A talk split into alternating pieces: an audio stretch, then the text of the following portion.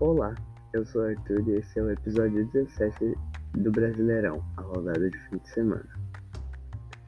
No estádio olímpico Pedro Ludovico Teixeira, logo aos 18 minutos de jogo, William Maranhão foi expulso por distribuir um tapa no rosto do atacante Carlos Eduardo. Mesmo com o jogador a menos, o Atlético Goianiense abriu o placar com um gol de Zé Roberto e no segundo tempo foi dominado pelo Furacão. La Cidadina balança a rede e deixa tudo igual. Além do cartão vermelho no início do jogo, aos 94 Everton Felipe também foi advertido, desta vez sem entrar em campo. No Morumbi, jogo que trouxe revolta para gremistas acabou em 0 a 0. Foi um jogo de poucos chutes certos e menos oportunidade de gol. Após o jogo, o técnico Fernando Diniz acabou admitindo que foi um jogo ruim de se ver. Já o Grêmio acha que a atuação da arbitragem foi desastrosa e vai entrar com pedido de anulação da partida para a CBF. No terceiro jogo pela rodada, tivemos uma linda atuação da equipe do Flamengo. Jogando fora de casa, a equipe rubro-negra, mesmo com um gol anulado no começo, aplicou uma rodada, goleada de incríveis 5 a 1 em cima do Corinthians, que vive uma fase ruim, que até se é comparada com o ano de seu rebaixamento. Depois de oito anos sem entrar na zona de rebaixamento, o Corinthians voltou a habitá-la em 2020. Vitinho foi o craque do jogo.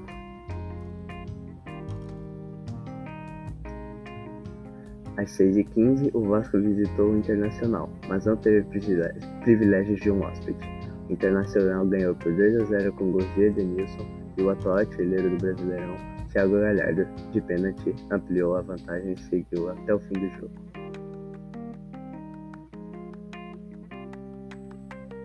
Em Bragança Paulista, o Bragantino deixou os três pontos em casa.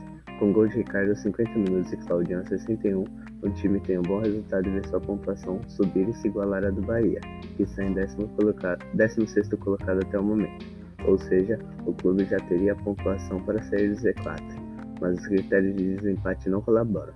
Já o Sport, que não alcançou o objetivo, respira no meio da tabela, contendo 20 pontos em 17 jogos. No Castelão tivemos dois extremos. De um lado, Fortaleza, finalista do Cearense, continua a vantagem do primeiro jogo por um placar de 2 a 1 fora de casa. Do outro lado, o Palmeiras, que acaba de perder o Vanderlei Luxemburgo como técnico, engata sua quarta derrota seguida contra o Botafogo fora de casa, São Paulo no Allianz, Curitiba em casa também e Fortaleza fora.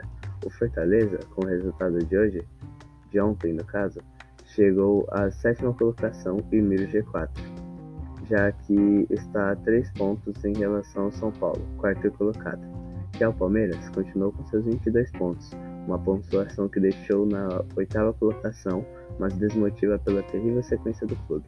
O jogo terminou em 2 a 0 com gols de David.